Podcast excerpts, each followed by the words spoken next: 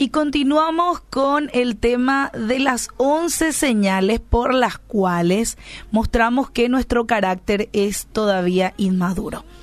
Y habíamos hablado de varias señales.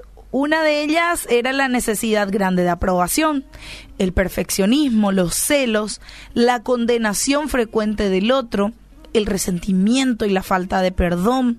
También hablábamos acerca de los arranques incontrolables de ira, acerca de amar, servir, pero por las razones muy equivocadas.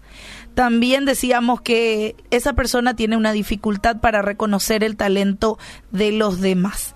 Y hoy hablamos de los de las últimas tres señales, que son en primer lugar la dificultad para controlar la lengua. Y la dificultad para controlar nuestra boca revela una falta de llenura del espíritu. Y esta es una debilidad de la cual Santiago habla en el capítulo 3 de la epístola que lleva su nombre. La falta de control sobre la lengua no solamente es, pecado delante de Dios, sino que también es evidencia de una inmadurez espiritual, que es a raíz de la falta de control en nuestro hablar. El fruto del Espíritu que menciona Gálatas 5, 22 al 23 es justamente el resultado de la llenura del mismo Espíritu.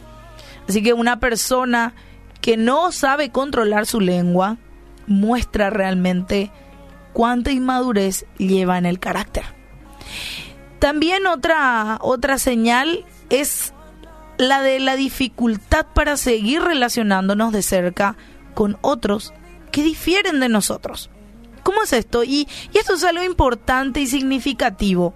Los demás no tienen que estar de acuerdo con lo que nosotros apreciamos con aquello que nos gusta y con lo que deseamos. Claro, porque somos diferentes. Y muchos se alejan de personas que difieren con ellos porque se sienten inseguros. Otros solo conocen una manera de relacionarse con los demás y es a través de la codependencia. Y claro, las personas codependientes necesitan estar de acuerdo en todo para sentirse cómodas.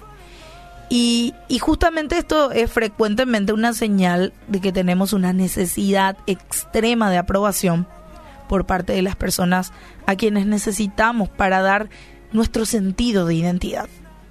También podemos tener una actitud de sospecha hacia todos los demás. Claro, existen personas a nuestro alrededor que sospechan de todo el mundo.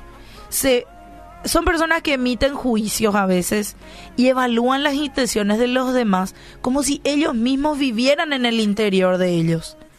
Y estas son personas que viven construyendo rompecabezas y jugando ajedrez en su mente y con la gente. Esa actitud lleva a la manipulación generalmente y así no podemos vivir.